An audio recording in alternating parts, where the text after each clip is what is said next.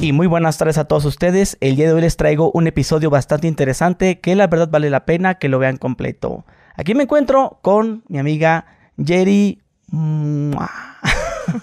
Ay, pues muchas gracias por la invitación. Estoy un poquito nerviosa porque ay, se me cae el, el audífono. Yo creo que nada más ocupo uno. Estoy un poquito nerviosa porque yo sí veo tus podcasts, entonces como que me da como que nervios estar aquí porque siempre son como historias así que te dejan así choqueante. y yo no sé. mucha gente me dice, no, este, grabo contigo así y ya están aquí, ya cuando escuchan el intro dicen, ah, cabrón, me siento como en tus, como cuando escuchaba tus podcasts. Sí. Pero no, no sé que los escuchabas, ¿eh? Qué, sí, qué honor. Sí, he escuchado varios y también, o sea, como que como tu voz es como muy relajante, pero tú vas al grano con las preguntas. Entonces sí, como que uno después de ver tus videos sí se queda así de que me va a preguntar. Ok, si quieres quitártelo, ¿eh? No hay problema, el, el audífono. No, espero que no se me caiga. Es como te vi así, que no va a ser que te de toda la entrevista así.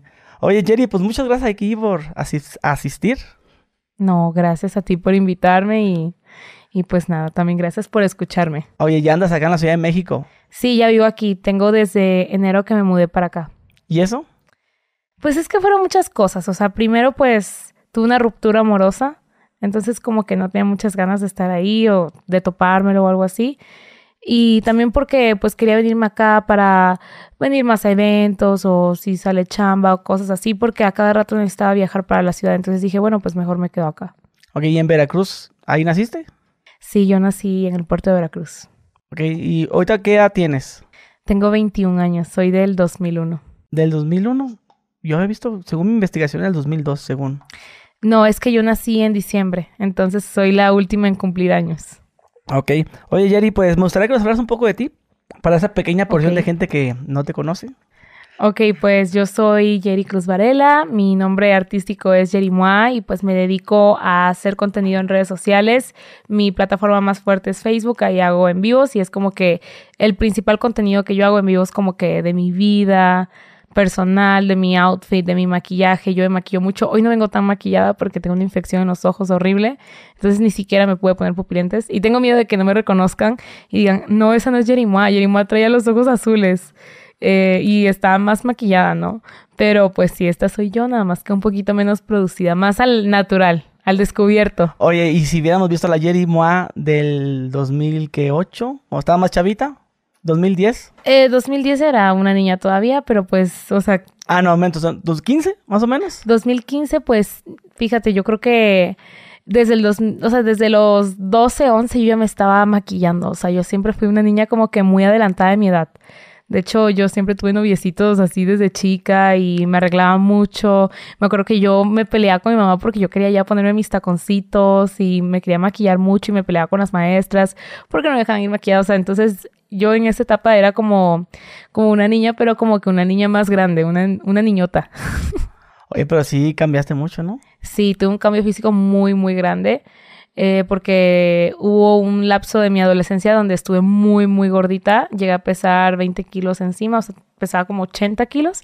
Y yo mido unos 54, o sea, era demasiado peso para una cosita chiquita. Oye, que de, de hecho sí estás un poco chaparrita. Sí, bastante. Sí, yo sin tacones soy una cosa así mini. Sí, porque cuando terminé los... ¿En dónde fue nos conocimos? En los Elliot, En sí. los Elliot. Sí, te miras un poquito más altito y te miré. Y de hecho me, me doy cuenta por las cámaras cómo las tengo que acomodar. Exacto. De que, ah, ya vas y ve más así. Ah, mejor lo bajo. Sí, eh, pues es que los Elliot llevaba unos taconzotes horribles, entonces por eso me viste súper alta, pero no, estoy chiquita. Oye, ¿qué, qué pasó siempre ese día? Pues de que vi- vinieras con más gente, me habías dicho, ibas a meter más. Eh, no, iba con unas amigas. Y no entraron siempre. Sí, sí pudieron entrar. Es que estaba yo batallando porque en ese tiempo yo tenía una amiga llamada Camila y mi mejor amiga hasta la fecha, Alexia. Entonces, pues eh, yo quería llevarlas por primera vez a unos premios porque pues ellas también querían ser influencers. Bueno, Alexia ya tenía más recorrido su camino. Camila todavía no la conocían y las llevé a los Elliot pues para que conocieran influencers, como que se fueran adaptando al, al mundo. Siempre he sido muy compartida con mis amigas. Sí, para que vayan viendo lo, el Sí, futuro. pero al, al final sí las pude meter. Es que él me le estaba pidiendo a ver si me podía ayudar a entrar a los Elliot con mis amigas y me está ayudando a encontrar las entradas. Sí. Ok, este, tú las ayudabas. ¿Y quién te ayudó a ti? A Jerry. Ay, pues Según yo vienes de, de Mm, sola, ¿no? De la sí. nada y, y, y tenías muchos sueños, mirabas muchos youtubers, creo que te inspiraste mucho en Yuya.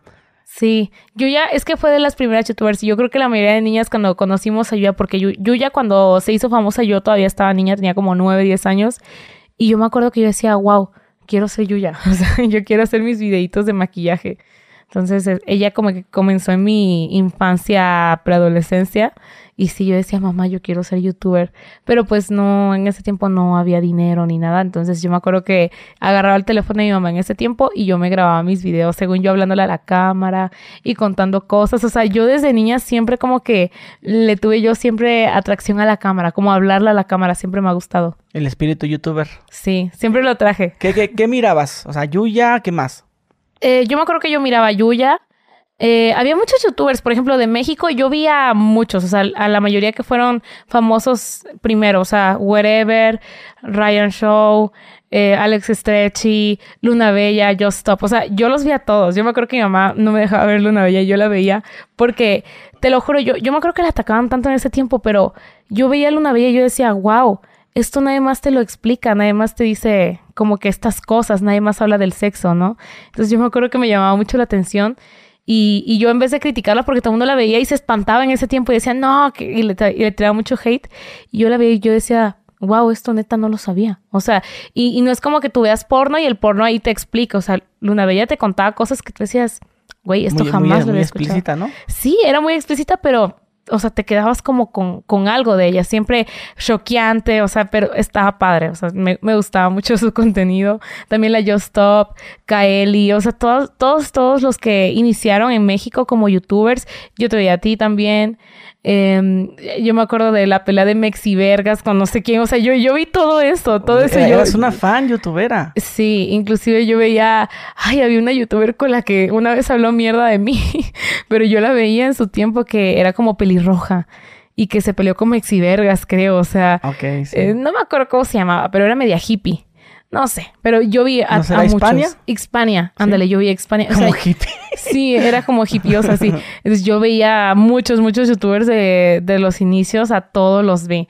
Y ya luego cuando he conocido en persona algunos, unos me han caído bien y otros he dicho, horrible, güey. O sea, horrible experiencia. Ok, ¿y cómo empiezas a hacer contenido? Eh, yo empecé a hacer contenido desde los 16 años. Lo que pasa es que yo empecé a estudiar estilismo desde tercero de secundaria. Entonces, cuando yo entré al bachillerato, yo empecé también a trabajar de maquillista, ponía uñas, alaciaba cabello, hacía alaciados permanentes, o sea, que queratina, yo hacía de todo, todo hacía que pedicure, manicure, uñas, o sea, yo realmente yo decía, yo quiero como que dedicarme a algo de la belleza. Pero al final siempre me llamó la atención hacer videos, o sea, era como que algo que yo quería. Entonces empecé a trabajar y trabajar y trabajar y ahorrar. Yo tenía como 15 en ese tiempo. Ahorré y fue que pues yo le decía a mi mamá, mamá, es que yo quiero ser youtuber, o sea, quiero hacer como videos, no sé, porque también empecé a ver videos de Estados Unidos, de youtubers allá, que era James Charles, Manny MUA, Jeffree Star, eh, Jacqueline Hill, o sea, todos los famosos de maquillaje en ese tiempo, yo me acuerdo que estuvo muy boom hacer videos de maquillaje. O sea, hubo un momento que, ¡pum!, explotó y había muchos youtubers de maquillaje en Estados Unidos y yo los veía porque también sé hablar el idioma y me gustaba muchísimo. Entonces yo le decía a mi mamá que yo quería ser como Jeffrey, como James y todo eso. Igual me acuerdo de cuando se peleó Jeffrey y James y todos se quemaron y hasta se demandaron todos. Y luego ya ahorita ya la carrera de todos está como muy tranquila, pero en ese tiempo era como, era un boom también, mucho chisme. Yo me acuerdo de todo ese chisme. Entonces yo quería ser como ellos y empecé a ahorrar. Yo le dije, mamá, ¿sabes qué? Quiero, quiero ser youtuber. Entonces eh, yo me acuerdo que busqué en Mercado Libre que fondos, que tripies, o sea, yo comencé así, que los como cuadritos de luz, no me acuerdo cómo se llamaban. Mm, Cajas de luz. No, bueno, como esos, así como... Parecido, así softbox. Ah, empecé, softbox. Sí, empecé a comprar los softbox. De y- la marca Newer. Sí, de Newer, que luego se descomponían. Una vez uno se me incendió en mi cuarto, o sea, un, que literal el difusor es como de papel, casi casi, ¿no? O sea, ¿eso fue lo que se quemó? ¿El, sí, el difusor? se, se quemó como el... No, más bien donde ponías los focos. Oh. Como que se sobrecalentó Ah, y se ok, empezó a que era incendiar. uno que veía cuatro focos. Sí, ¿Ese? ese, ese fue el que, yo tuve. tenía como unos que se doblaban. Sí, los- las porque varitas. era como que lo más barato que Sí, no, podías es, no, es que esa encontrar. estaba súper peligroso. Creo que ya no lo están vendiendo, me parece, ¿No? por ese, ese mismo tema. Probablemente que tenía como un... Le dabas vuelta y sacabas como un fusil. Ajá. Y se fundía ese, pues seguía prendiendo, pero se podía pasar eso que dices tú. Exacto, luego se, sí, a mí se me incendiaron muchas veces. Entonces, eh, igual ahorré para la cámara y entre mi tía eh, y mi ¿Qué, abuelita. ¿Qué cámara era, sabes? Era una Canon. ¿T3i? No, 50D. Creo 50. que era esa. 50, al- algo así, 50 idea, algo así. Porque la compraron en Liverpool, me acuerdo, a, a- a mil pagos por intereses, o sea, no, no sé. una cámara de unos 15 mil pesos más o menos. No, más, me acuerdo que sí costaba un poquito más, como unos treinta y tantos mil. Ah, no, entonces era una buena cámara. Sí, era una buena cámara. Entonces me acuerdo que como que entre mi abuelita, mi tía, mi mamá empeñó alhajas, o sea, y, yo, mi- y yo también iba trabajando y ahorrando lo más que podía para poder comprar todo mi kit, ¿no? Entonces me acuerdo que agarré y hice mi cama así en una esquina, o sea, literal todas mis cosas en mi cuarto las empujé y ahí como que hice yo mi, mi set de O grabación. sea, agarrar el mejor fondo de tu pared, que se mirara más bonito. No, acá. eh, compré ciclorama. Bueno, no ciclorama, donde montas los cicloramas y Ajá. no me alcanzaba para un ciclorama porque costaba como mil y algo. Entonces fui a la parisina y compré una tela, Ok. con una tela amarilla. Y ya ahí como que la monté y ya la amarré con pinzas. Y ahí quedó mi super fondo. La neta se veía bien chido. Económico, pero muy eficiente. Ok, ¿y por qué agarraste la onda de esa cámara? Digo, es, es muy buena, digo, para ir empezando. Entraste Sí. con algo bien, ¿por qué no agarraste algo más económico? Porque yo me puse a ver mil videos de cómo ser youtuber. Y, Y, era la que youtubers, más... los youtubers Sí. tenían esa. traían esa. Entonces yo decía, no, pues tengo que ahorrar para esa. Porque habían unas que eran de menor calidad, pero que no se veía tan bien por el lente y todo eso. Entonces ese llevaba como un lente, pues no tan gacho. Entonces por eso fue que dije, no, pues esta cámara tiene que ser. Pero sí, fue como, me costó mucho trabajo. O sea, yo creo que sí fue un proceso de unos como seis meses a un año en el que estuve como ahorrando y comprando todo poco a poco. Y, Y, ya, y empiezas en YouTube. ¿Lo subes a YouTube o lo subes a Facebook? eh, lo subí al mismo tiempo a YouTube, Facebook e Instagram. O sea, como que hice un video largo de un tutorial de cómo me maquillaba y también de ese video largo hice un video pequeño, como explicando así de un minuto. Sí, o sea, como un resumen. Entonces lo subí a Facebook y lo subí a YouTube. Pero yo me acuerdo que, ah, para esto yo le pedí una Mac prestada a un tío, pero una Mac viejísima, o sea, de qué tipo del 2014. Entonces, lentísima y me instalé el Final Cut Pro que me acuerdo que lo compré pirata porque no me alcanzaba, estaba súper caro. Entonces lo compro pirata y todo en Mercado Libre también. Y yo dije, pues de aquí soy, aquí voy a editar los videos. O sea, yo ya me sentía ya la más preparada para ser youtuber. O sea, yo dije, de aquí soy. Ok, y, y sube los videos y no hay tanto éxito. Obviamente no. De hecho, tardé como un día, edité el video. Me tardé un, un día entero editando el video. Y ya cuando por fin terminé de editarlo, me acuerdo que lo tenía listo. ¿Qué tipo de edición usaste? ¿Así como tipo rápido o Ajá, o- como de, cortes? de cortes y así. Bueno, no, no acelerando la, la velocidad. Sí, sí aceleraba la velocidad, o sea, era como así de rapidito, así, el de minuto y el otro de YouTube pues era más largo porque yo iba explicando paso a paso. Pero ahí tenía los videos y yo le, me acuerdo que le dije, mamá, mamá, no, me da miedo. le dije, creo que no voy a subir el video, me, se cancela. Le dije, ya no quiero ser youtuber, ya me, ya me puse de collona. Y mamá, no, ya tienes el video ya hecho, me dijo, súbelo. Y yo, no, no, no, no, o sea, no me siento lista, siento que se van a burlar de mí. Y, no sé, o sea, aparte, mm, se me olvidó la parte en la que yo me salí de, del bachillerato porque yo estudiaba en un bachilleres, en bachilleres de Veracruz, que por cierto quedé en lugar 35 en primera lista. O sea, a pesar de no ser tan inteligente, fui de las mejores en, en pasar en, la escuela como más complicada de Veracruz. Entonces me salí en el primer semestre porque yo quería seguir trabajando y tenía este sueño de ser youtuber y no me daba tiempo. O sea, yo decía, es que no me va a dar tiempo de estudiar y trabajar y, y ser youtuber. O sea, tengo que hacer algo. Y yo me acuerdo que hubo una maestra que me recomendó la prepa en línea. Una prepa en línea que era de parte de la SEP, que era 100% gratuita y que te daban tu certificado de bachillerato y todo, que se hacían dos años y medio, algo así. Y yo dije, pues aquí soy. Total, apenas llevo un semestre, mejor me salgo antes de que pase más tiempo y estudio en línea y así me dar más tiempo de trabajar y estudiar y de ser youtuber. O sea, yo como que lo planeé así muy específico todo y dije, sí me va a dar tiempo, me voy a tener que dividir 100%, ¿no? Entonces yo hacía mil cosas a la vez, o sea, yo realmente no sé cómo me repartía tanto para hacer tantas cosas. ¿No trabajabas? Sí, yo trabajaba, o sea, yo, mientras yo hacía videos para yo poder comprar todo esto y seguir comprando maquillaje o fondos o ropa para pues no salir con las mismas garras porque me criticaban que salía con la misma blusa, eh, yo tenía que seguir trabajando. Entonces yo trabajaba y trabajaba y maquillaba y planchaba y hacía uñas, o sea, yo me dividía totalmente para poder hacer lo que... ¿Pero en salón o a domicilio? No, a domicilio, o iban a mi casa. Oye, ¿y de dónde viene el nombre de Sí te comenté que... ¿Así? ¿Así como lo hice ahorita? no, yo te había comentado que yo veía youtubers de Estados Unidos. Ajá. Y uno de los que más me gustaba, de los que más era fan, era uno que se llamaba Manny MUA. Entonces, el MUA significaba Makeup Artist. Y me gustó como que esa abreviación y se la copié. Makeup Artist significa maquista, perdón. Ok, pero Jerry Ma, bueno. Sí, es, que mi nombre era corto. Ok, sí está original, ¿eh? Sí, entonces dije, yo hasta lo busqué en Instagram, a ver cómo me pongo, ¿no? Y puse Jerry y me acordé de, de Manny. Y dije, Jerry, Jerry Moa. Y puse Jerry Moa. Y sí, o sea, ahí estaba disponible el nombre y dije, pues así me quedo. Está corto, está fácil de recordar, o sea, no es tanto desmadre, porque no es que se pone fulanito de tal, el fulano, de... o sea, como que no. Yo dije, no, un nombre corto y fácil de recordar. Sí, oye, ¿y tenías novio en ese tiempo? Mm, no, yo en ese tiempo no tenía novio, por eso como que también tenía tanto tiempo de estudiar, trabajar, bla, bla, bla, bla, bla. Los novios, y aparte como estaba gordita, no me sentía segura de mí misma. O sea, como que sí me tiraban la onda algunos chavos, pero... Mm, ¿Te hacían bullying o qué? Eh, cuando yo estudié, sí. O sea, cuando iba a la escuela física. Entonces ya de ahí como que me dejaron muchos traumas y dije, no quiero novios. Mejor, este, pues aquí estoy encerrada en mi casita estudiando en línea. ¿Y a los cuántos años fue tu primero? Mi primer novio fue a los 12. Es que yo siempre fui, yo siempre fui coqueta, pero ya luego como que me crearon inseguridades.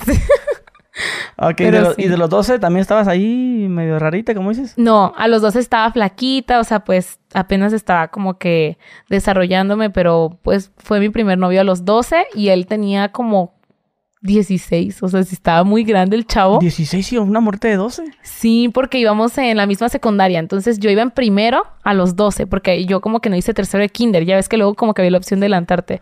Y el chavo tenía 16 e iba en tercero. Pero no puede ir en la en la secu, ¿no?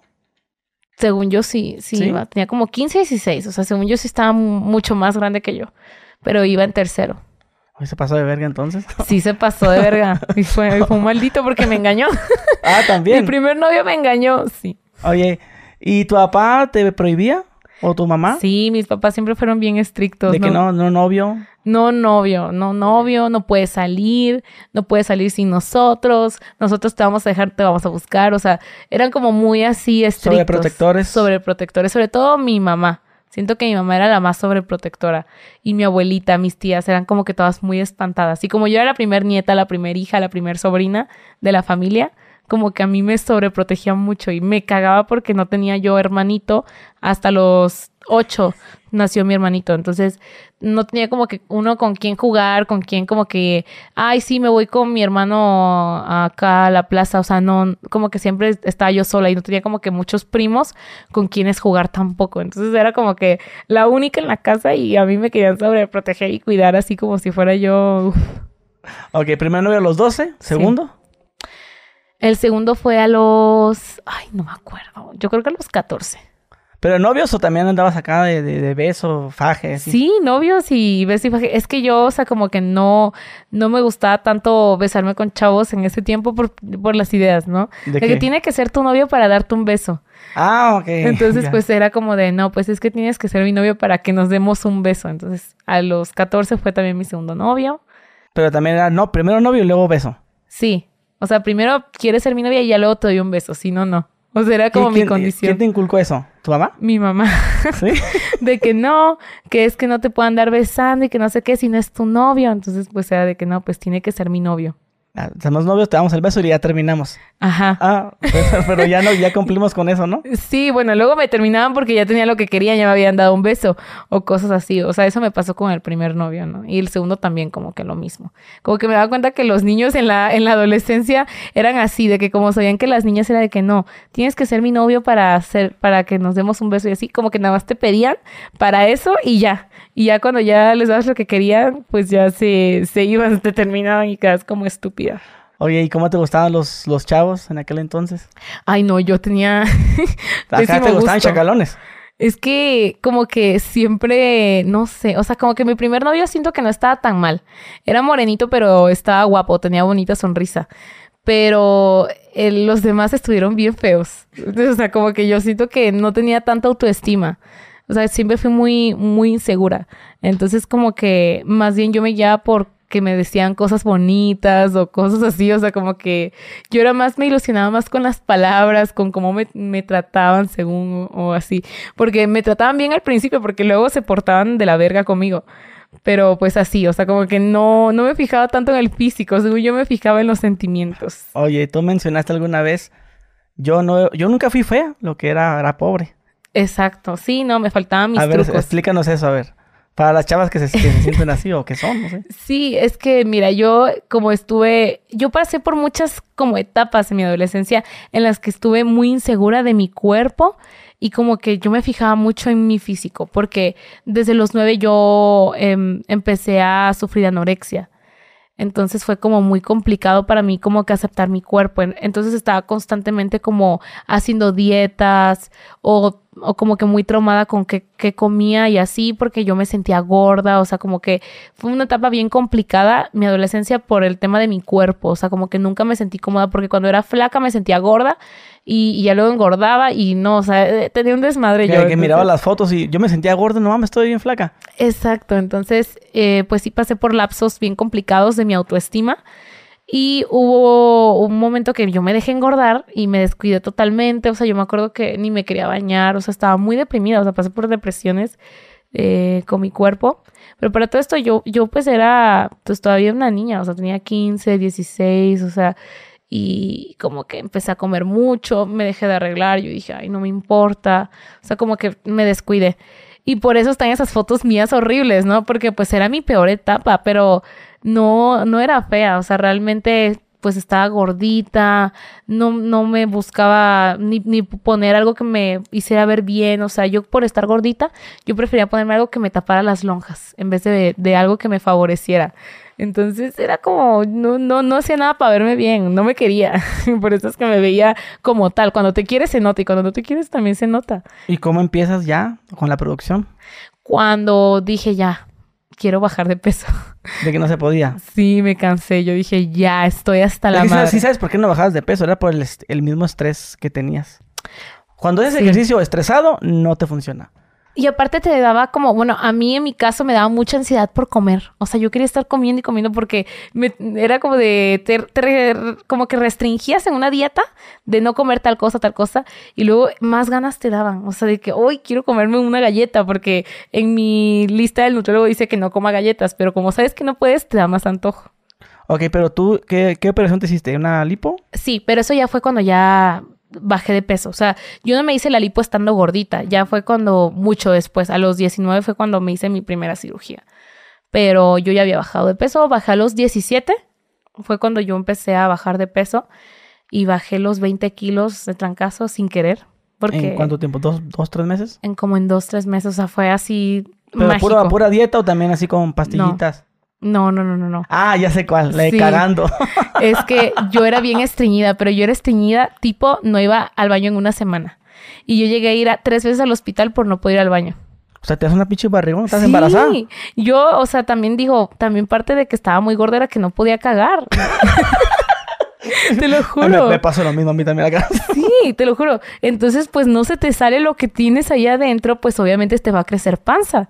Y era lo que me pasaba. Yo, por, yo decía, yo me acuerdo que luego yo lloraba y yo le decía a mi mamá, es que no puedo hacer del baño. Me acababa bolsas de ciruelas, de ciruela pasa, eh, comía... Ah, o sea que sí, sí intentabas. Sí. Ok, pero Me menos daba- laxantes no. No, no, no me gustaba laxarme porque sentía que eso se vuelve como, como adictivo. Sí, luego ya tu cuerpo ya lo acostumbras a que nomás pastillita y... Exacto. Entonces yo me acuerdo que tomaba aceite de oliva, o sea, para que según se aguadara, o sea, y frijolitos. Sí, yo, yo hacía de todo. Yo, papaya, o sea, es más, yo me acuerdo que en ese tiempo mis manos ya tengo una alergia con la papaya. Si yo como papaya, me pongo naranja. Me la desarrollé de tanto que comí papaya por- para poder ir al baño y no podía. ¿Cuándo te sin ir? Una semana, yo creo. Ah, no Sí, te lo juro.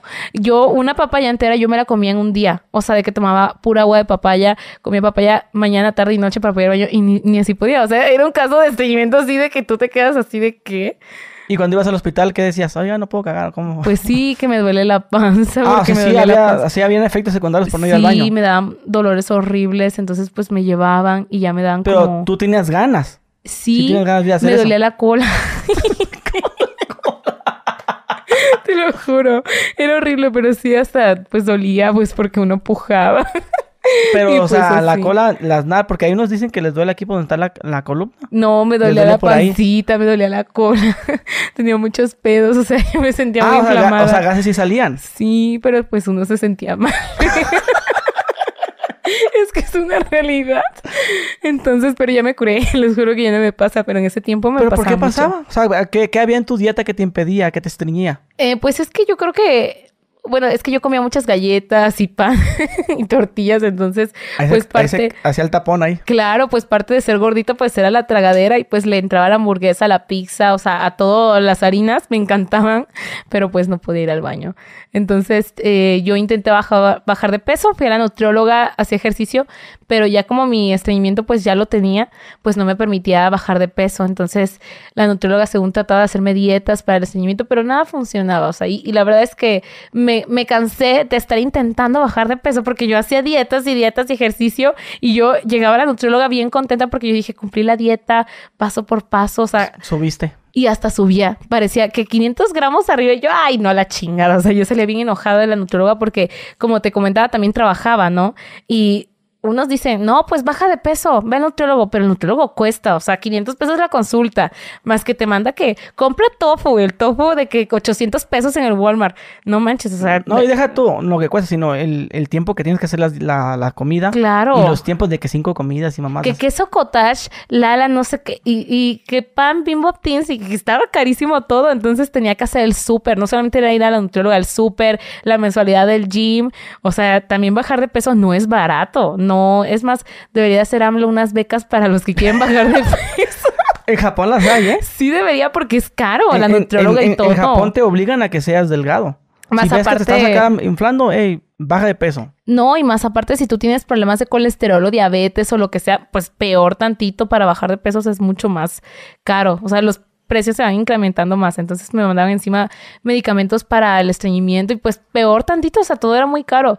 Y, ya, y nada funcionaba. Yo seguía igual de gorda. O sea, que yo creo que cada día estaba más panzona por más que intentaba yo merte, porque yo hice el método natural que todos te dicen, haz dieta y ejercicio. Pues a mí no me funcionaba. O sea, yo decía, no puedo, no puedo, no puedo. Me hice hasta análisis de, de las tiroides y nada. O sea, que estaba bien, nomás mi cuerpo estaba aferrada a ser gorda y yo traumada.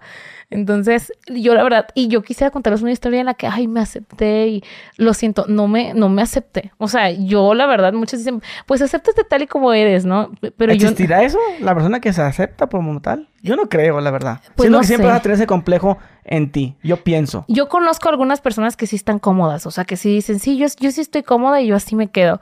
Pero luego pasan los años y cuando tienen más dinero se hacen lipos, entonces uno no sabe qué pensar y dices, bueno, ¿te aceptas o no te aceptas?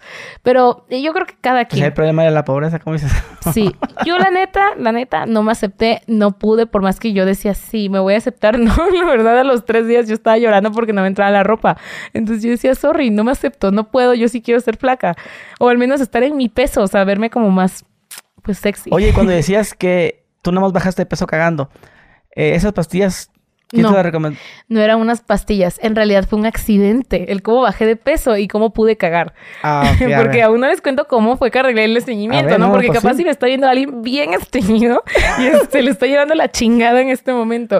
Entonces yo vengo a contar de tu solución porque después de este podcast, no, hombre, vas a cagar todos los días. Lo que pasó fue que estaba yo ya harta. Yo, yo dije a la chingada la pinche nutrióloga. Casi se la quería mentar llegando con ella. Y agarró y, y se hartó también la nutrióloga de que no bajaba de peso. O sea, las dos nos desesperamos a ese nivel. Y me dijo la nutrióloga, ¿sabes qué? Me dijo, "Eh, el otro día fui a, a una farmacia y vi tal, tal fibra de farmacias similares. Y ya la chequé, los ingredientes y todo. Entonces, pues te la puedes tomar para que vayas ir al baño. Inténtalo. A ver si así funciona. Vamos a checar si este método funciona antes ya de los laxantes, porque ya me quería laxantes y yo le decía, no, no quiero, no quiero, porque luego dañan el organismo y bla, bla, bla. Entonces, pues ya que me compro la fibra, yo me la serví en un vaso con agua de Jamaica, me la revolví, la tomé, sabía a mierda, la verdad. Sabía así a como alimento de caballo, o sea, horrible la fibra, la verdad, o sea, es barata, pero horrible, o sea, yo casi me vomito cuando me tomé eso, me lo tomo y ya, me fui a dormir, o sea, me lo tomé en la noche, me voy a dormir y al otro día, o sea, fue horrible porque casi me hago popo encima. o sea, yo me levanté, pero así con las, con el torso, y yo salí corriendo al baño, y pues yo sentía que yo sacaba lo de la cena de Navidad del 2008. O sea, yo saqué absolutamente todo. Como en tipo líquido. Sí, o sea, me dio pues diarrea, obviamente. Fui como cinco veces al baño y todo. Pero dije, bueno, por fin fui al baño. O sea, como que sí funcionó la fibra. Y me quedé sorprendida porque imagínate, yo llevaba una semana sin ir al baño y tomo eso y lo saco todo y digo, wow, o sea, me sentí hasta aliviada. Dije, bueno, me lo voy a tomar todos los días para ir al baño. Pero yo seguía comiendo normal, ¿eh? Que mis galletas, que, o sea, yo, X, yo dije, yo nada más quiero ir al baño. Yo ya me rendí en esto de bajar de peso. Yo nada más con ir al baño me conformo. Y yo seguí comiendo normal y todo. Y empecé a tomar la fibra. Y al, al mes me empezó a quedar más floja la ropa. Y todo el mundo me decía, te veo más flaca, te veo más flaca. Yo, ah, sí pero no, o sea, como que no lo había asimilado. Y ya seguí yo como que tomándola y ya como a los 3, 4 meses me doy cuenta que ya había bajado como 20 kilos, como 15, 20 kilos. Los kilos que tenía que bajar, por fin los bajé. Y, y yo a pura, pues fibra, o sea, puro ir al baño. Realmente jamás, o sea, en esos tres meses que yo ya dije, nomás ya me interesé al baño, ya me rindo con la dieta y el ejercicio, no hice nada, solamente tomé mi fibra y bajé de peso. 20 kilos. ¿Cuál es? es la, la de Simi, Esa fue la que tomé. La de ¿Todavía estará ahí? Eh, creo que sí, todavía la venden. Ya luego más adelante, pues mi socio, Ever Mora, fue el que me buscó y me dijo, porque yo la anunciaba en Instagram, yo les decía, chicas, porque me preguntaban, oye, estabas gorda hace tres meses y ahora estás bien flaca. Y yo, pues adivinen con qué bajé de peso. Y ya, y yo recomendaba la Fibra, pero porque, pues, o sea, ahora sí que porque yo le quería dar el tip a mis seguidoras, pues miren, con esto bajé de peso, porque me preguntaban demasiado. Y ya, eh, pues empezaron a comprar a mis seguidoras. Ay, yo tenía en ese tiempo como 20 mil seguidores, no tenía muchos. Ya tenía, ¿En dónde? En Instagram. En Facebook igual tenía la misma cantidad, o sea, como que cantidad. ¿Era popular ahí en Vera? Mm, sí, más o menos, pero es que no era como popular, popular, porque como te digo, yo estudiaba en línea, casi no tenía amigos. Yo solo me la pasaba trabajando y haciendo videos, o sea, yo no, no era de salir tanto. Entonces, pues como que ahí en, mis seguidoras que tenía ahí en el Instagram, pues les recomendé la semifibra y todas apuradas comprándola y como locas, así, ay, no, la voy a comprar y así. Y ya, o sea, ya luego fue que me buscó mi socio y me dijo, ¿por qué no hacemos una fibra tuya, como con sabor, porque te quejas mucho del sabor y así podemos hacer una tuya. Y pues ya él fue que buscó una fábrica donde hacen distintos suplementos, bla, bla, bla. E hicimos la Jerry Fibra, que esa ya es la mía. Pero esa fue la historia de cómo bajé de peso sin querer, porque realmente ahí fue cuando ya estaba yo rendida. Yo dije, ay, ya, solo quiero ir al baño. Y yo no sabía que eso me iba a hacer bajar de peso. Oye, ¿tenías 20 mil seguidores, dices? Sí. ¿Qué, ¿Qué, hacías? ¿Qué contenido? Yo hacía contenido únicamente de, maquillaje, Pero también platicando. ¿Y qué, o sea, qué era lo que la gente le gustaba para que 20 mil personas te siguieran? Yo hacía videos cortitos de, maquillaje. En ese tiempo todavía no hacía en vivos, porque yo mi contenido inicial no fueron en vivos. No, sí, pero te maquillabas y contabas alguna historia. No, solo me maquillaba y ponía música. Estaban padres porque le ponía mucha edición, o sea, como que así, como que posaba. O sea, era un contenido mucho de belleza. Em, en ese tiempo no contaba casi nada de mi vida personal. Era puro maquillaje, que puro que miren esta paleta que me llegó y así. O sea, como que influencer tranquilita. huevo. ¿Y cuándo empieza ya el boom de Jerimo?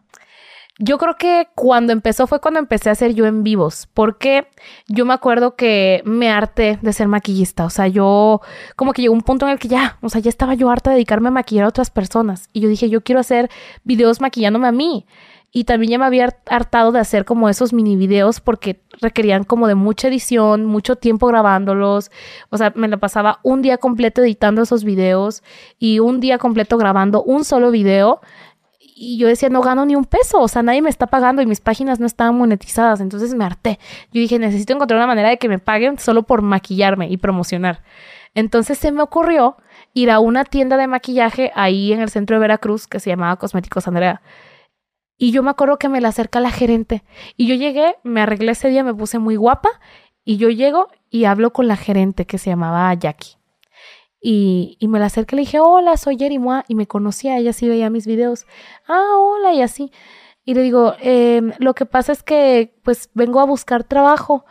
a mí me gustaría hacer videos en vivo, arreglándome aquí en su tienda. Aquí me puedo maquillar Y, y pues nada, yo promociono los productos que tengan. Yo tengo 20 mil seguidores en mi Instagram y, y pues yo puedo promocionarlo con mis seguidoras y pues ayudarles a subir las ventas. O sea, es como promocionarlos. Y me dijo la gerente, ah, ok, ¿y como cuánto nos cobrarías? Y pues no, no, sabía cuánto, cuánto cobrarles, o sea, yo no sabía cuánto. Y se me ocurrió ahí un precio y yo la neta, yo no creí que me fueran a aceptar ese precio. 500 pesos acá. Algo no, le dije 6 mil pesos al mes. Ah, ok. Pero tenía que ir de lunes a viernes a Ah, hacer ya, en ya. vivos Yo pensé que nomás una mención. maquillándome eh, con- en, en su tienda. Y ya 6 mil pesos al mes por ir de lunes a viernes a hacer en vivos. Y me dijo que sí. Y yo dije, ay, pues padrísimo. Yo vivía en casa de mis papás, o sea, yo quería ya un sueldo bien, o sea, y hacer como cosas que me gustaban mientras yo crecía mi página. Y dije, pues, pues va, vamos a hacerlo. Y me contrataron, aceptaron. Yo tenía 18 años, los tenía, no, tenía 17. Ya estaba a punto de cumplir 18 y yo me acuerdo que ya estaba harta porque mi mamá no me dejaba salir de fiesta, casi no, no podía salir, no tenía amigos porque estudiaba en línea, entonces era como ya, quiero, ya quiero tener novio, quiero tener amigas, quiero como salir, conocer gente, o sea, estoy harta de estar aquí encerrada en casa de mis papás grabando videos y estudiando, o sea, y ya casi terminaba la prepa. Entonces yo dije, ya quiero como, no sé, como que tener amigos. Entonces, pues esa oportunidad laboral para mí era también como una oportunidad de estar fuera de mi casa y conocer gente. Entonces yo me acuerdo que, que pues me aceptaron el trabajo y yo bien contenta. Y yo hice mi, mi primer en vivo y yo bien tranquilita. Hola, soy Jenny. Yo vengo a maquillarme aquí en la tienda de cosméticos Andrea. O sea, yo, yo tiernita y con miedo. Y tenía como 30 personas viéndome en el en vivo. Y yo pues ahí maquillándome y así. Y pues en plena tienda, o sea, era en, la tienda. Entonces, como que la gente, eh, yo seguía haciendo esos en vivos y la gente le empezó a llamar la atención porque pues me veían maquillándome en esa tienda, ¿no? Entonces, pues yo ofrecía los productos, se iban aprendiendo la gente cómo me maquillaba, yo les mostraba mis, mis tips de maquillaje, ¿no? Y ya, como que poco a poco eh, fui subiendo de 30 personas que me veían a 50, a 100, a 200 y la verdad no tardé mucho, fue en cuestión de un mes que tuve mi primer en vivo con más de 5 mil vistas. O sea, una vez que puse un título bastante llamativo, porque me acuerdo que estaban diciendo que iba a ser la Tercera Guerra Mundial. Y yo tenía un, o sea, como que vi esa noticia y se me ocurrió. Y dije, en el en vivo de hoy me voy a poner un vestido de militar. Porque dicen que va a haber la Tercera Guerra Mundial. O sea, se me ocurrió en ese momento. Y puse de título en el en vivo, maquillaje para ir a la Tercera Guerra Mundial. Y ya. Y yo me conecté y me estaba maquillando. Pero dices que nada más era puro maquillaje, nada. Puro de- maquillaje. ¿Y qué creen que la guerra? Pues nada. No, bueno, de repente como estaba en vivo, Saludos, mucho tiempo fulano, tenía que, que, que platicar, o sea, algo, ¿no? Y yo les iba contando, no, pues yo me acuerdo que empecé a tener como que noviecitos, ¿no? Porque me instalé el Tinder. Yo como no tenía amigos y no tenía quien me presentara a amigos, pues dije, pues me voy a instalar el Tinder y el Bumble. Y ya, yo me acuerdo que salía con chavitos y así en, en el Tinder. O sea, estaba como que en mi época así de juventud y soltería y, y de también como de querer conocer gente. Entonces, este, pues le contaba a mis señoras en los envíos, no, pues el otro día salí con tal chavito y pues me llevó a las aguas de horchata. o sea, me llevó a las aguas de la Michoacana y casi nos asaltan porque se nos apareció un loquito. Y ya, o sea, como que yo les iba contando cosas que me pasaban en mi día mientras me iba maquillando, porque pues al final estar tantas horas en un en vivo, tú tienes que poder entretener a la gente que te está viendo, porque obviamente la gente entra y sale, si se aburre se va a salir y si, y si tú los atrapas con lo que les estás diciendo, pues ahí se van a quedar a ver y hasta lo van a compartir o le va a parecer a sus amigos que lo están viendo. Entonces yo pues como que medio les contaba cositas así de mi vida porque pues, pues estaba chamaca, ¿no? Y, cuando hice el video de la Tercera Guerra Mundial, pues estaba yo contándoles de un exnovio mío, o sea, como un chavito con el que estaba saliendo que me salió mayate. A ver, ¿cómo? O sea, me engañó, me engañó con... Con otro vato. Pues con otro vato, sí. Entonces, o sea, me engañó con varias viejas, pero me engañó con un vato. Y te caló más el vato Y- que la vieja. Sí, pues sí, claro, claro o sea, que sí, sí. sí, sí, cala más. O sea, que, que haya sido un hombre. Sí, claro que sí, porque, pues, a ver, no, no me está aclarando ni siquiera de su sexualidad, o sea, como que sí me agüité en ese momento porque nunca me había pasado. Ahorita hoy en día yo sí podría estar con una persona bisexual, pero yo en ese tiempo tenía 17 y pues, o sea, también no, no, no tenía tantos novios, o sea, no, no había tenido tantos novios, entonces ese como que me ilusionó mucho, mucho, mucho. Me dijo que se me iba a declarar, era mi exclusivo.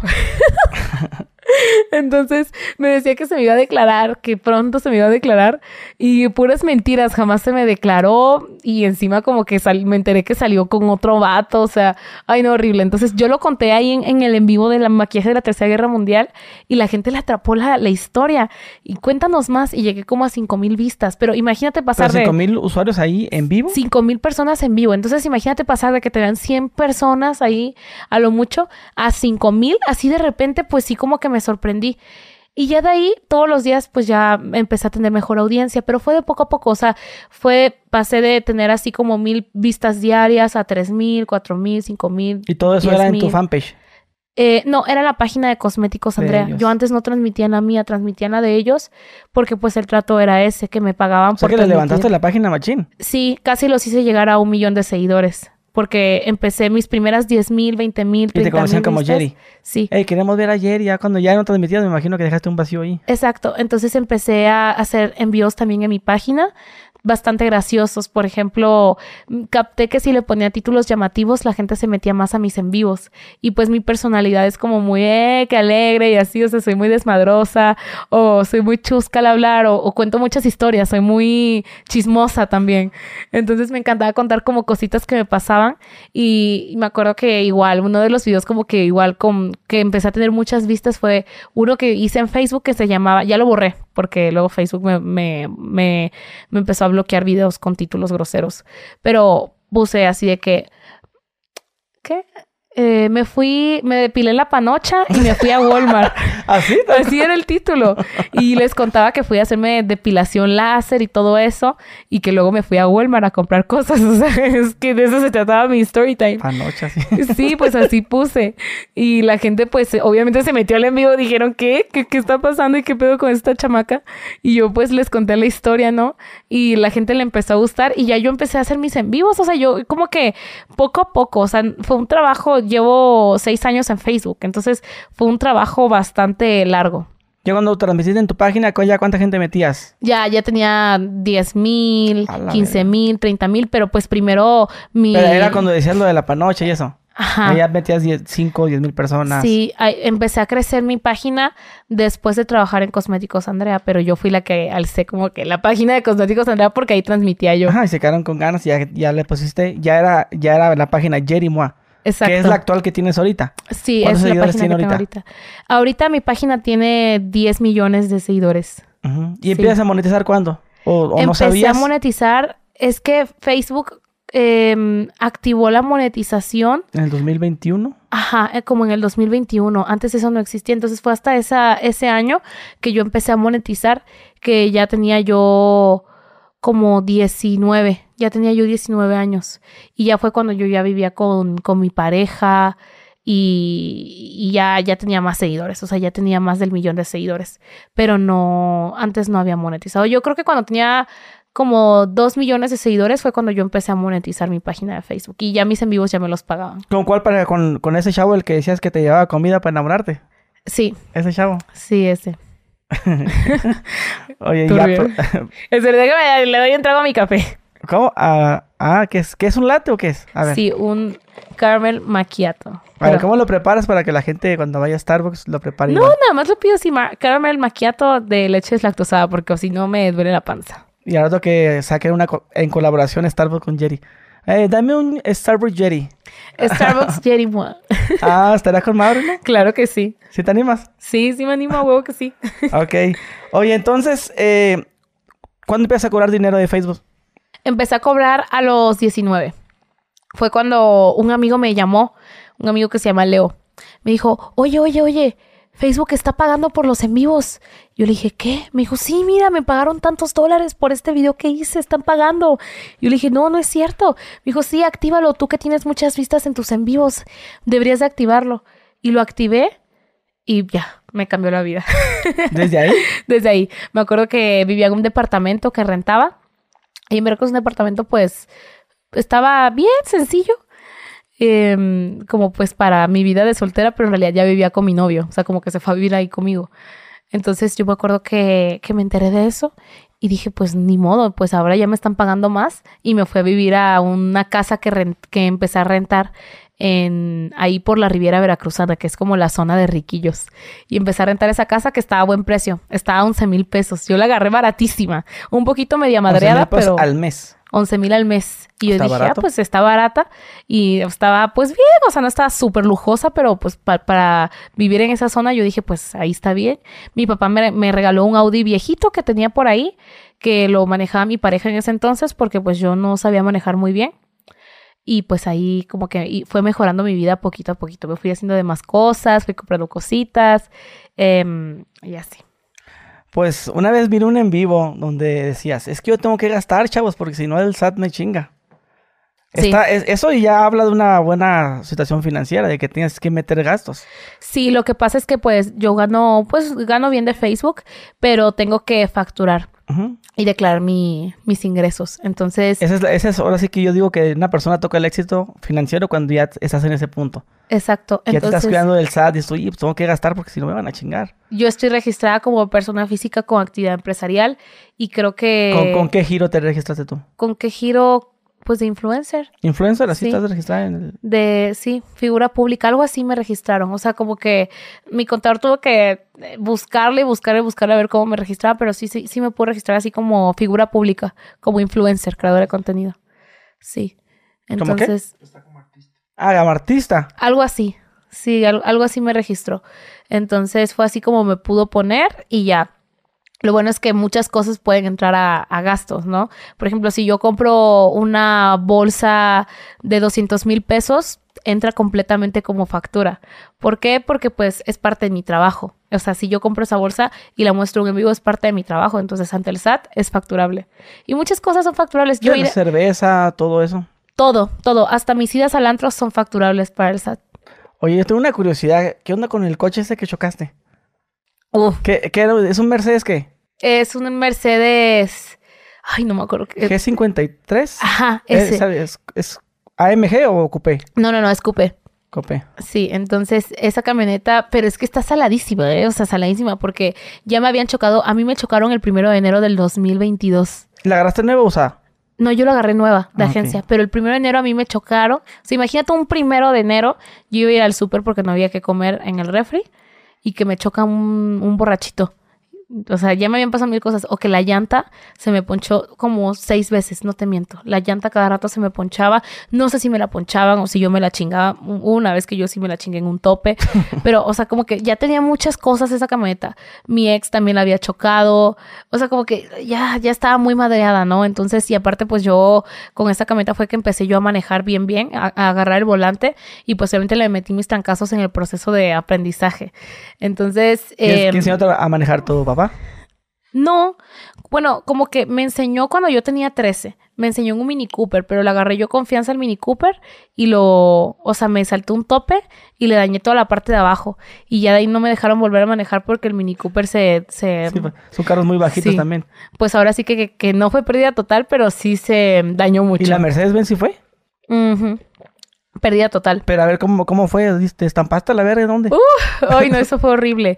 Lo que pasa es que, mira, ese día fue cuando estaba pasando por polémicas feas, feas. ¿Qué, qué, traías encima para más o menos saber? Pues fue la polémica de este niño, de que me fui con un taxi, eh, con, con, mi novio actual, pero que ese tipo estaba saliendo con otro chavo, entonces me están tirando mucho hate, o sea, tenía el mundo entero encima en ese momento.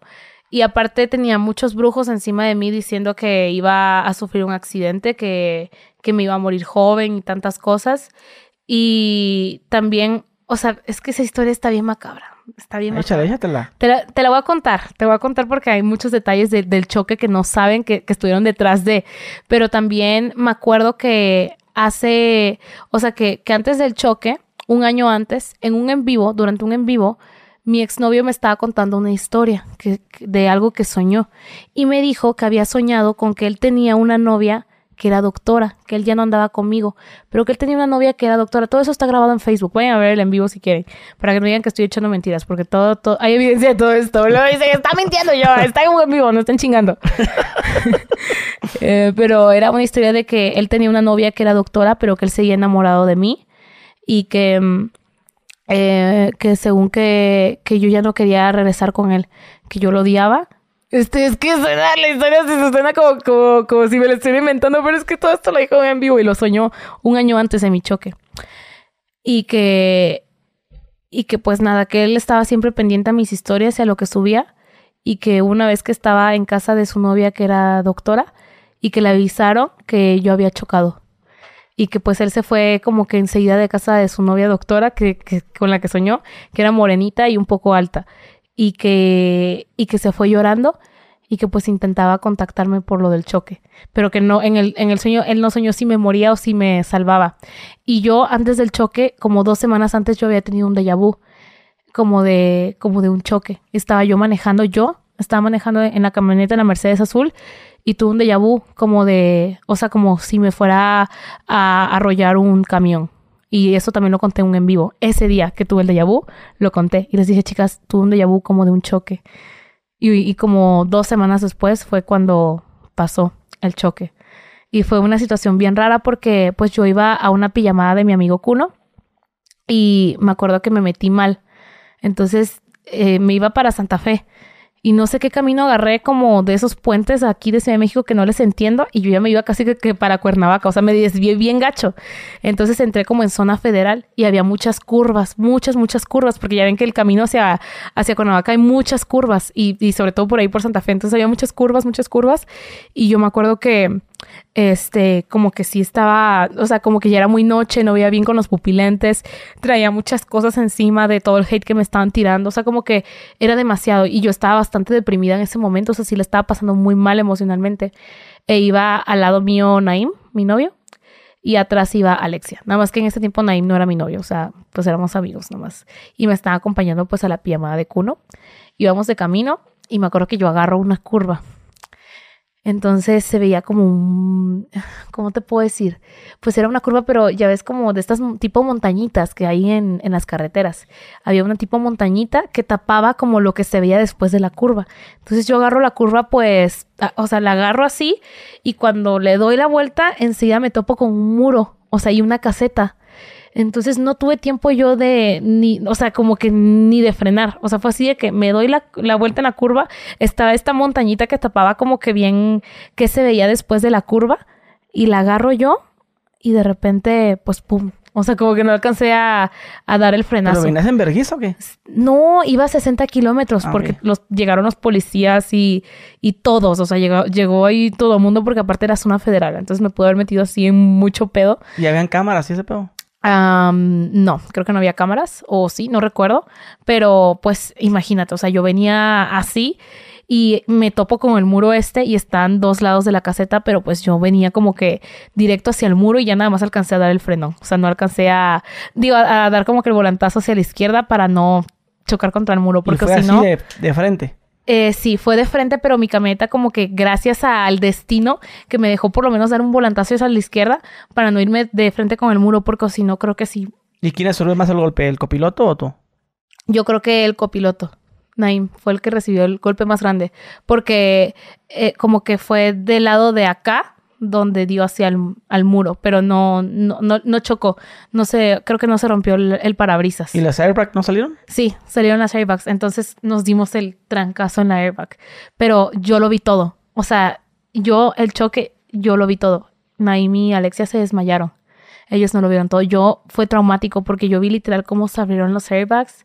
Vi cómo, o sea, pasó todo. Yo vi mi vida pasar. O sea, fue un milisegundo el choque, pero yo vi mi vida pasar por completo. Cuando salen las bolsas y topas la cara así, ¿sí duele o algo así? Sí, sí dolió. ¿Sí? Sí, que así es. Digo, el, el vergazo sí. Sí. Sí te puede lastimar la nariz. Un poco. De hecho, no me golpeé tanto con, con el ego. O sea, fue como tantito. Se infla y luego se desinfla o se queda todo el tiempo se queda todo el tiempo así. O sea, y si te quedan así pegados, ¿puedes ahogar?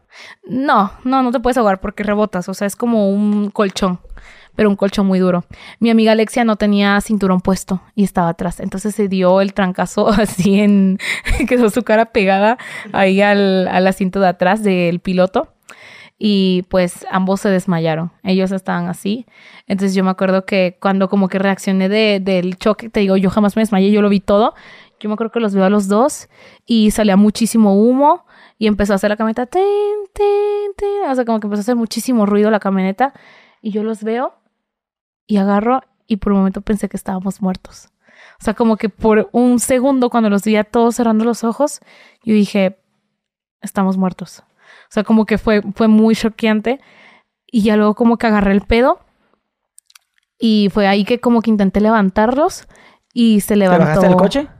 No, o sea, primero intenté levantarlos porque yo dije, si eh, esto puede explotar, o sea, la camioneta puede explotar si empieza a regar algo. Entonces agarré y desperté a Naim primero, ya se despertó, como que reaccionó, no sabía muy bien qué había pasado y ya luego fue que intentamos despertar a Alex y ella tardó un poquito en despertar y me dio mucho miedo. Yo dije, no mames, no me digas que, o sea, que, no está viva. O sea, me, me, dio muchísimo miedo porque pues fue como algo demasiado, o sea, nunca había vivido un choque a ese nivel. Fue un, o sea, porque yo literal por un momento pensé que sí habíamos estrellado el muro, yo pensé que no lo habíamos librado. Y ya, eh, ya luego fue que como que reaccionó Alexia y les dije, tenemos que bajarnos, acabamos de chocar.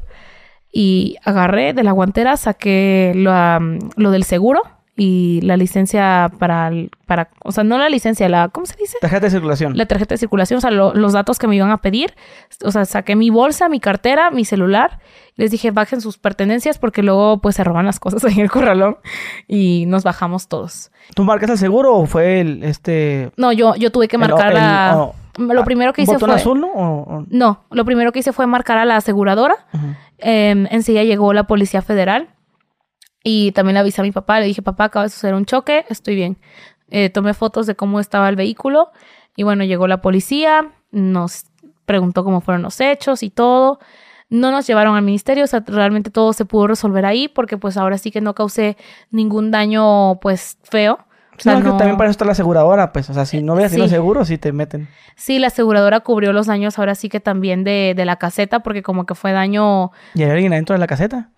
No, no, sí, sí había alguien, casi, casi me lo llevo. O sea, realmente pudo haber acabado en algo muy trágico. Entonces sí fue algo muy choqueante. Y te juro que yo ya casi ni manejo. O sea, hoy en día tengo chofer. Yo ya no manejo en la Ciudad de México. Me da demasiado miedo manejar aquí por lo mismo. O sea, como que fue algo demasiado traumático para mí.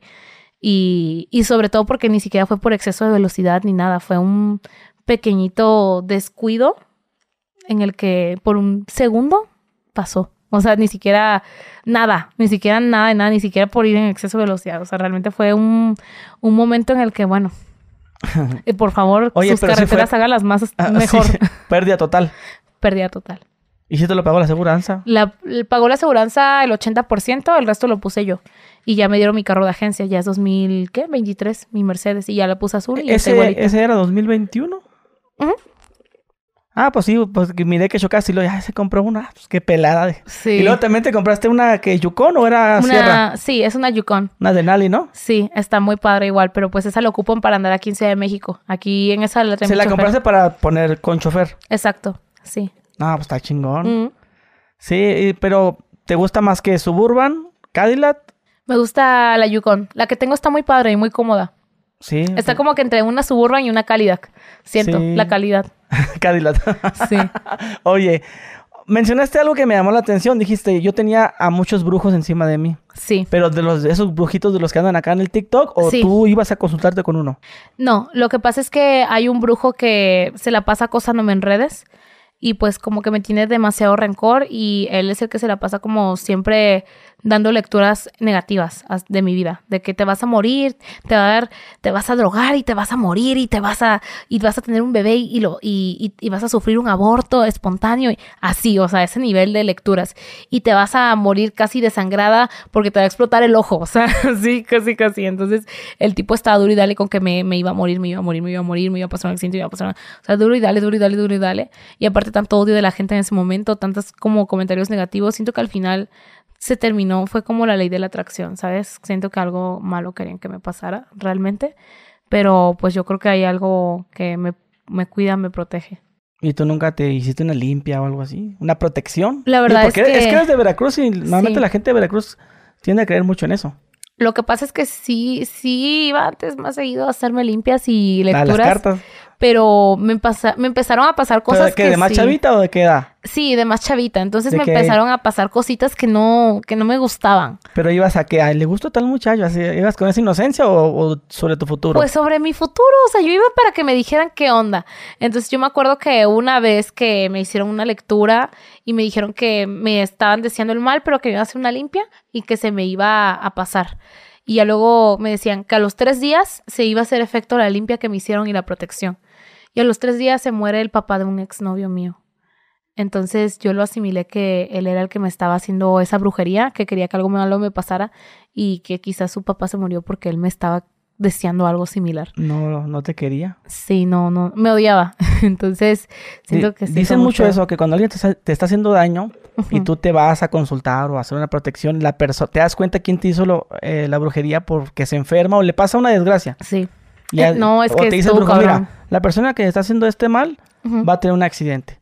O, o le va a pasar esto. Y cuando pasa, ah, sobre ese güey.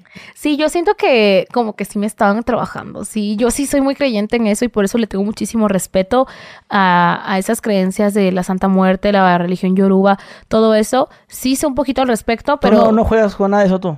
No, Porque decían que era santera, ¿no? En un TikTok. no, yo no soy santera. Pero sí, sí escuchaste que decían. No, no tengo ninguna pulsera. Sin embargo, sí eh, se me ha presentado por ahí la oportunidad de, de ahí adentrarme. Yo nunca digo nunca. Yo la verdad, yo creo que todas las creencias, to- cada quien es de- tiene el derecho al, al libre culto, que cada quien crea en lo que quiera y pero sin hacerle daño a nadie. Entonces yo creo que si yo entrara a una religión así, yo no buscaría hacerle daño a nadie. O sea, solamente sería por mi protección, porque sí soy creyente. Vamos, sí, porque pues también el éxito que tuviste, así al putazo, se de- debe de llevar algo a cabo de eso. No sé si tú te Sí. programaste o hiciste un trabajito, no nos quieres decir. Ah, No, cierto. para nada, para nada. Yo lo único que me he hecho son limpias como para que me, pues, te no me. O sea, que no te perjudique la, la envidia porque quieres solo la envidia si te chinga. Exacto, pero pues sí, yo creo que pronto me voy a hacer unas limpias porque tiene demasiado que no me hago ¿En limpias. dónde? ¿En Catemaco? No, pues a ver dónde, a lo mejor en Veracruz o aquí, ahí veré. Tengo que buscar una, una persona no, por ahí. te vayas al mercado de Sonora, ¿eh? Ay, pues sí se antoja, ¿eh? Para un trabajito, Sí, oye. un y, amarre de dinero. y de, de amor, ¿no?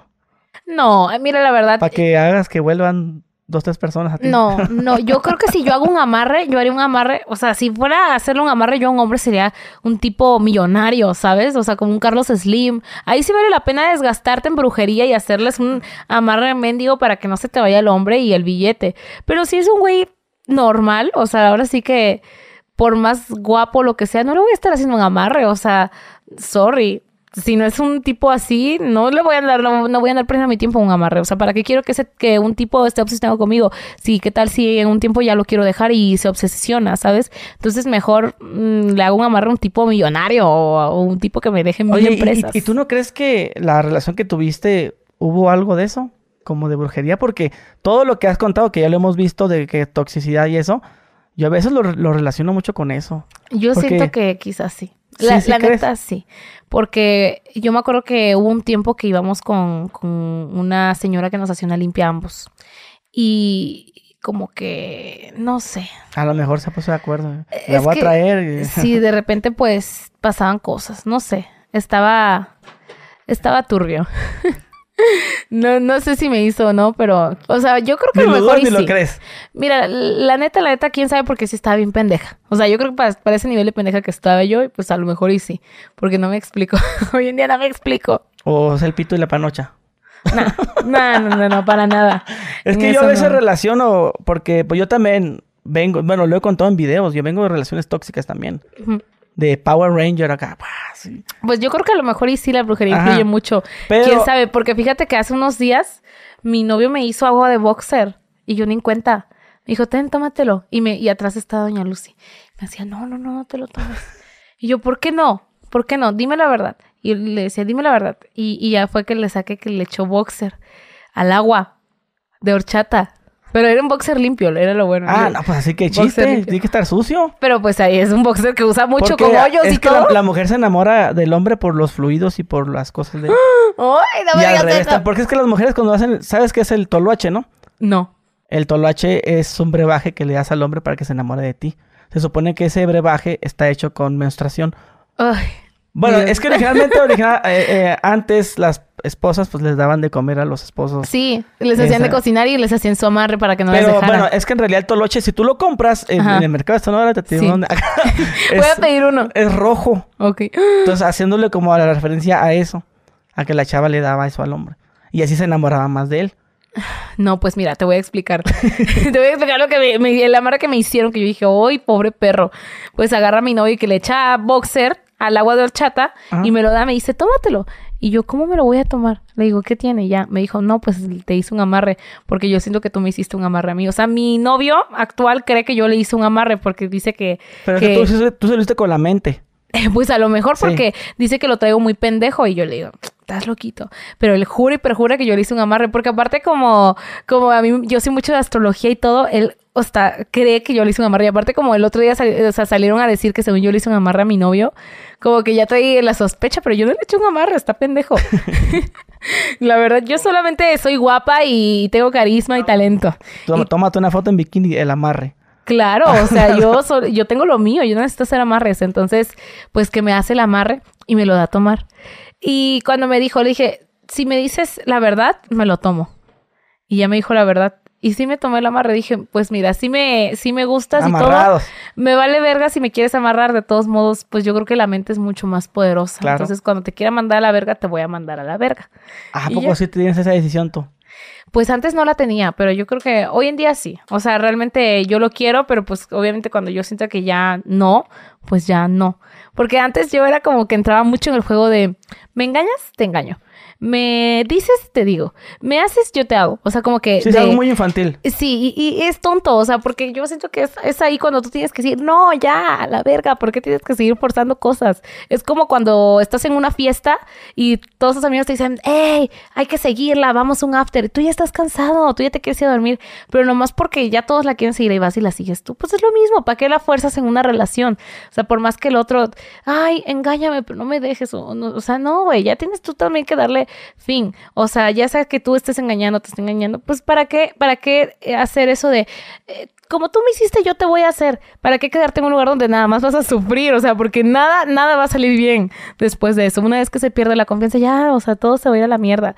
Entonces, ya me lo sé de memoria porque ya lo viví. Sí, sí, sí. Por eso es que hoy en día digo, bueno, cuando mi pareja y yo sienta que ya no va para ningún lado, pues ya nos vamos a mandar a la verga. O si a lo mejor y vemos que nos empieza a ganar, no sé, la monotomía y sentimos que ya como que estamos medio aburridos del sexo, porque también el sexo es muy importante y siento que es de las cosas más primordiales en una relación. Si no hay buen sexo, no, no se va a ir para ningún lado. Y si a lo mejor no tienen tanta química sexual, pero no lo intentan, a lo mejor no experimentan, que si juguetes, que si algún disfraz, o sea, experimentar con fetiches del uno del otro, si no lo intentan realmente, si no se esfuerzan, entonces no hay nada, porque la atracción es una de las cosas más importantes. Y si ya se pierde, güey, o sea, como cuando empiezas, conoces a una chava, ¿no? En tu, en tu caso, imagínate que conoces a una chava guapa, arreglada así, y de la nada pues se empieza a descuidar, se deja de arreglar, se deja de, ver guapa como antes lo hacía, se deja de bañar, se ve toda fodonga. De bañar. o sea, obviamente tú, la chava de la que tú te enamoras en un principio, vas a decir, pues es que yo ya, o sea, como que a lo mejor ya me gustan otras cosas, que me cocina o que es cariñosa, pero eso que me atrajo en un principio ya no está. Entonces es ahí cuando tú te empiezas a preguntar, bueno, entonces ¿en qué está basada nuestra relación? ¿Es pura atracción? ¿Es puro esto? Pero en mi caso, para mí la atracción sí es importante, porque cuando la voy perdiendo, me doy cuenta que voy perdiendo el interés en esa persona. Y ya nada más, pues me quedo pues con, con lo, lo demás, ¿no? No, pues no lo dejo porque, pues, este, no sé, mm, es un ejemplo. Por eso es que, eh, por ejemplo, con mi pareja, una vez llegamos a plantearnos, cuando se me declaró, se me declaró bien chistoso, porque sí me preguntó así de, como que no sabía si declararse o no. Y sí me dijo, ¿qué quieres hacer? O sea, tenemos una relación abierta, eh, vamos a ser privados, novios, o sea, novios o pareja con relación abierta. Y fue así como ambos llegamos a un acuerdo y dijimos, porque él es muy infiel y yo también. O sea, era como, ambos somos unos caras de verga. O sea, no, tenemos un historial muy gacho. Entonces tenemos... Pero ya, ¿tú crees que sea por naturaleza lo tuyo? Sí, yo siento que yo lo traigo de naturaleza. Bueno, más que nada yo lo traigo de venganza. ¿Pero por qué? Porque ves, ah, ok, pero ves algo y, y es muy fácil que tu atención se desvíe para allá. para saber, para esa curiosidad. Para mí es, ¿me dejas de prestar atención? Pues me busco a alguien que me dé más atención. O sea, así yo pensaba antes, ¿no? Era como de que, ah, ya no me vas a pelar o, o vas a estar este, ahí viendo otras viejas o, o así pues me voy con otro. O sea, como que e, era como mi manera, pero también muchas veces era en venganza. O sea, de que me engañas, te voy a engañar. Y, poco a poco iba perdiendo el interés. Por eso es que como que yo nunca, yo nunca era de que me engañas y te mando a la verga. No, yo era de, me engañas, pues ahí me quedo aferrada, pero nomás para engañarte yo más. O nada más para, no sé, o sea, ideas bien inmaduras y pendejas que yo traía. Entonces es como, bueno, a ver, eh, yo sí le dije a mi novio, mira, no, no hay que estarnos engañando. Mejor hay que decirnos la neta. Ahorita que queremos una relación cerrada, relación cerrada. Pero más adelante, en cuanto tú sientas que ya eh, pues em, ya te empiezan a llamar la atención otras chavas, como que, que, ya dejas de tener tanto interés en mí, o lo que sea, si llega a pasar eso, pues dímelo. Y si es mutuo, pues podemos intentar una relación abierta antes de engañarnos, ¿para qué engañarnos? Mejor ponernos de acuerdo. Y si no queremos una relación abierta alguno de los dos, pues nos mandamos a la chingada y ya. Pero es lo que la gente no hace. O sea, como que una vez se aferra y quiere estar ahí, no, y que no sé qué, y peleando y reclamando, ¿y para qué? O sea, al final solo te desgastas. Y es lo que he aprendido a lo largo de los putazos de la vida que he recibido. ¿Te consideras que eres tóxica? Eh, yo considero que fui muy tóxica en, en mi pasado. O sea, sí creo que sí fui muy tóxica. ¿Pero a qué le debes eso? ¿Por cosas que viviste o por tu edad? Porque yo relaciono siempre la toxicidad con la edad. Cuando son chavos, 19, 20, pues, pues uno es posesivo a la verga. ¿Cómo? ¿Cómo que mi novio ya, ya, ya tuvo otra? Yo, yo quiero ser la primera. O sea, como yo de relaciono mucho. ¿Crees que haya sido eso? Yo creo que es parte de mi madurez. Bueno, ha sido parte de mi madurez que yo he sido tóxica. Es parte también de inseguridades, porque también a ver, si tú permites que te estén engañando, si tú permites como muchas cosas, faltas de respeto, también quiere decir que tú no te estás respetando a ti mismo. Estás dejando que te traten con, con desinterés, con violencia, con esto, con otro. Significa que no te quieres, no te quieres y ya, güey. Y, y en este caso, pues yo siento que tenía mucho que ver también mis inseguridades, el ¿por qué le das like a otras viejas más buenas que yo? Claro. O sea, también eso duele y no me importa lo que digan, sí duele, eh, pero, pero yo tuve que aprender a restarle importancia a eso.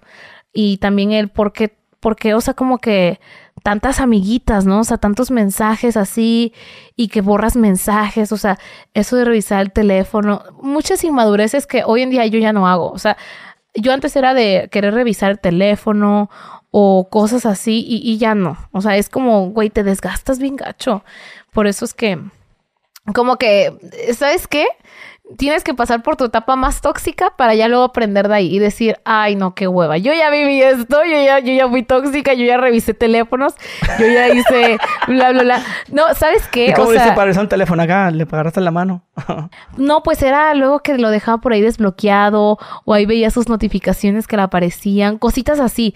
Pero también me, me llegó a pasar como situaciones así de que ya neta tenía sospechas bien gachas de viejas con las que me engañaban y luego yo le decía a algún amiguito, oye, te pago 500 pesos porque me investigues este güey. O sea, pregúntale así a tus amigos, a sus conocidos.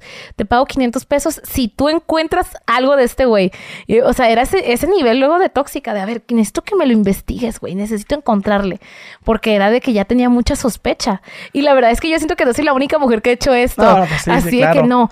O, o, entre las amigas así de, a ver, sigue esta vieja, a ver qué le comenta o a ver si le da me encanta. O sea, esas cosas que dices tú, güey, qué perra necesidad de estarte desgastando porque hasta te quita el sueño, o sea, y te obsesionas. Entonces es muy gacho. Yo digo, no, y yo como ya viví eso, yo digo, ay, no. A mí que me engañen, pues que me avisen que me están engañando para yo estar más tranquila y decir, bueno, pues ya estoy soltera o no sé. Pero, ay, no, vivir ¿Y si te dijeran? Si sí te dijera tu vato, mira, pues voy a querer una chava y te enseñan la foto de la chava. Mm. ¿Y qué sientes tú que está más chida?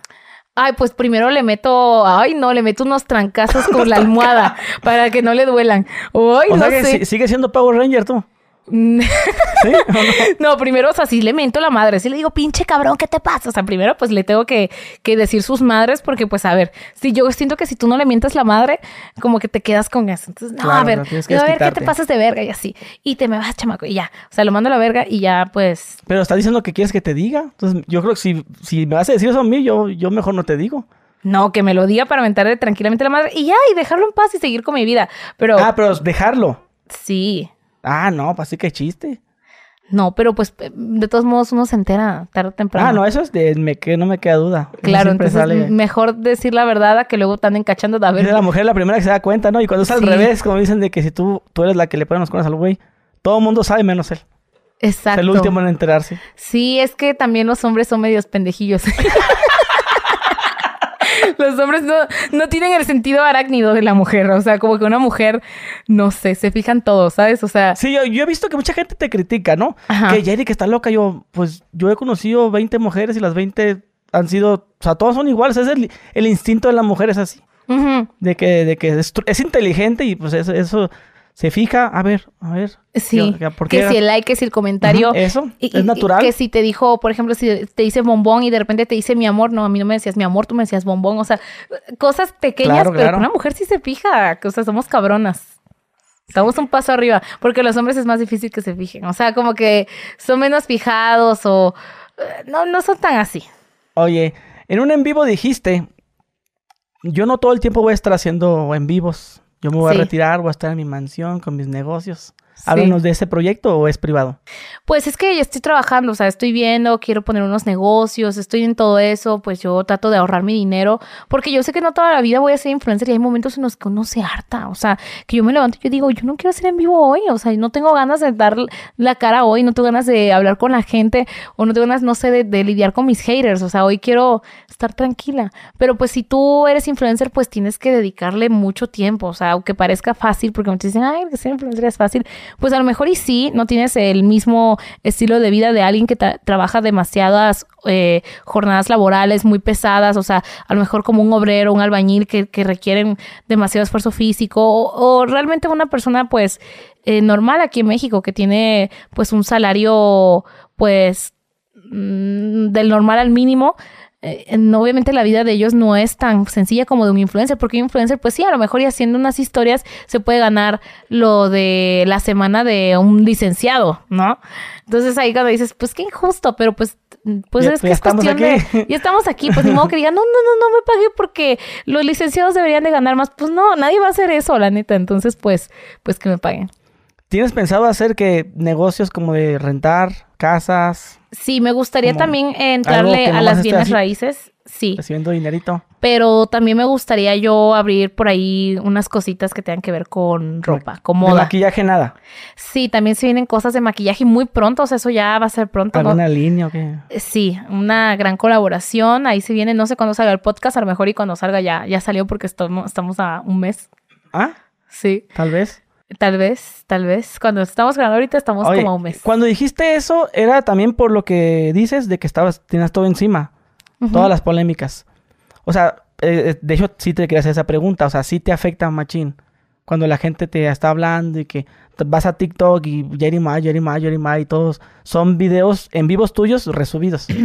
Sí, lo que pasa es que como la gente nada más ve esos cortos, pues no ve el envío completo y se quedan con eso. Si de repente estaba peleándome con alguien que me dijo, ay, que estás gorda, ay, pobre perra panzona criticona, o sea, que les contesto así, porque pues es mi modo de contestar, es parte de mi personaje. No voy por la vida así, ay, pobre perra, así al, tortillero, o sea, no, no soy así realmente, pero pues en mi personaje, en mi en vivo, pues sí soy así, o sea, de que, "Ey", y a la gente le gusta, le gusta que me peleen, luego me ponen, Jerry, insúltame por favor, dime pobre perra, o sea, como que les gusta. Entonces, pues si eso le gusta al público, yo se lo doy, pero recortan esa parte, la suben a TikTok y dicen, qué grosera Yerimua cómo trata a sus seguidores. Cuando en realidad fue una hater que se conectó y me empezó a decir de cosas. Pero por eso es que recibo también demasiado hate, porque también sacan demasiado de contexto toda mi vida en línea.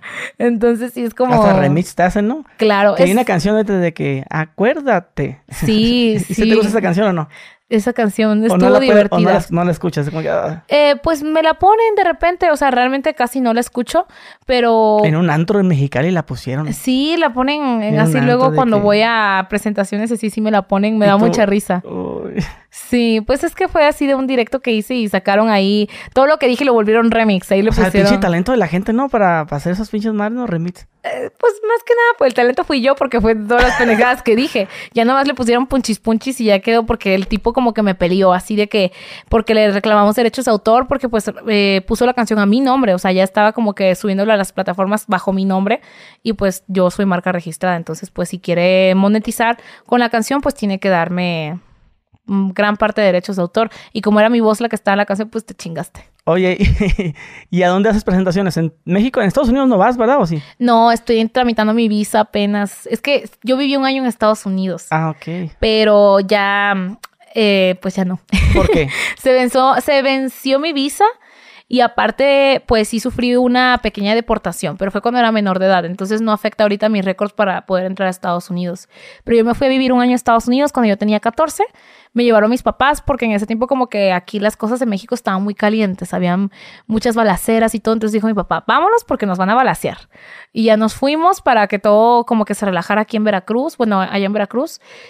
Eh, viví un año para allá, pero eh, como fuimos a entrar en visa de turista, no, jamás saltamos el charco. O sea, sí vivimos, digamos, de ilegal, pero no brincamos el charco. Entramos por carretera con visa de turista, vivimos un año allá y cuando salimos del país e intentamos volver a entrar a Estados Unidos, pues ya no nos dejaron. Se dieron cuenta que llegamos ahí y checaron y pues visas canceladas. A mí nada más me la cancelaron por un año porque pues era menor de edad y me dijeron sin problema puedes volver a tramitar tu ¿Pero visa. quieres tramitar qué, turista o de trabajo?